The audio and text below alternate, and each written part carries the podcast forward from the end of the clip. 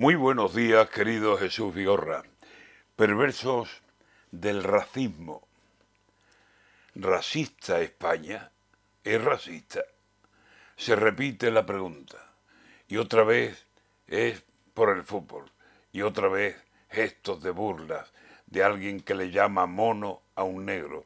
Y por más lo ilustra rascándose los sobacos con las manos, con las uñas. Y yo pregunto por qué llamar mono tanto insulta y no nos parece tanto si gritan hijo de puta. El insultador no sabe, a ver si alguien se lo inculca, que según Darwin del mono todos venimos. Resulta que si es verdad la teoría, el negro es familia suya. Primo será de Vinicius y de toda la negrura. Por eso digo por qué en el grito de la bulla no parece el mismo daño decir negro que hijo puta. No sé si será racista este país que acostumbra a insultar de todas formas a todo Dios.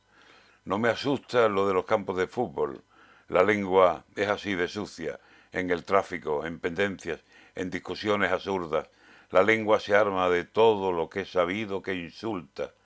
Es una vergüenza oír las lenguas que nos circundan, hombres y también mujeres que muchas veces se escuchan insultos que los carreros no tuvieron en la punta de la lengua, una vergüenza.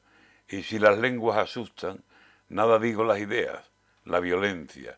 Una disputa de la menor importancia se convierte en guerra dura con navajas, palos, hierros y sin paciencia ninguna, leña al mono que es de goma, al blanco, al negro, se inmuta nadie porque la violencia solo la violencia busca, el insulto, el hacer daño, es terrible marabunta.